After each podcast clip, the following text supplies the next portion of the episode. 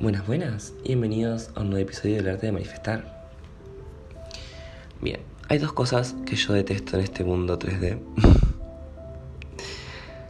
que son, una, las frases virales, dos, el horóscopo negro. Pero vamos a hablar de las frases virales, no le vamos a echar hate a la persona que hace ese horóscopo, pero bueno, para que tengan en cuenta, eso no es un horóscopo. Incluso tú puedes leer Leo y sos Acuario y le va a pegar igual, le va a pegar entre comillas. Bueno, vamos con esta frase viral que dice que tenés que estar sano para atraer el amor, tenés que estar sano para atraer el dinero, que tenés que sanar, sanar, sanar, sanar, sanar.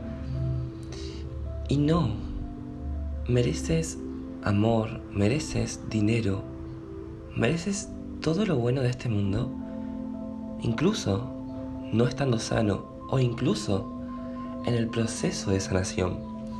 Porque esto ayer hablé de las preferencias que van cambiando a medida que vamos sanando.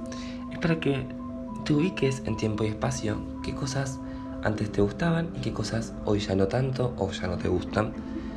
Eso es un de que estás sanando cosas. Pero hay que desmitificar esa frase viral que tenés que estar sano para construir una pareja, una casa con alguien, tenés que estar sano para tener dinero, etc. Hay tanta gente en este mundo que no está sana de ningún aspecto y tiene dinero, pareja y todo, toda la cosa.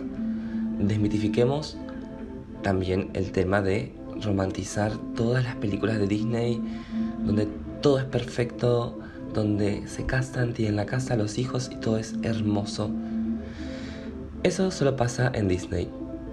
No estoy diciendo que no se pueda, pero las discusiones dentro de la pareja están. Y siempre uno de los dos, o ambos, va a faltarles sanar cosas. Pero bueno, al punto es que no necesitas estar completamente sano para atraer el amor.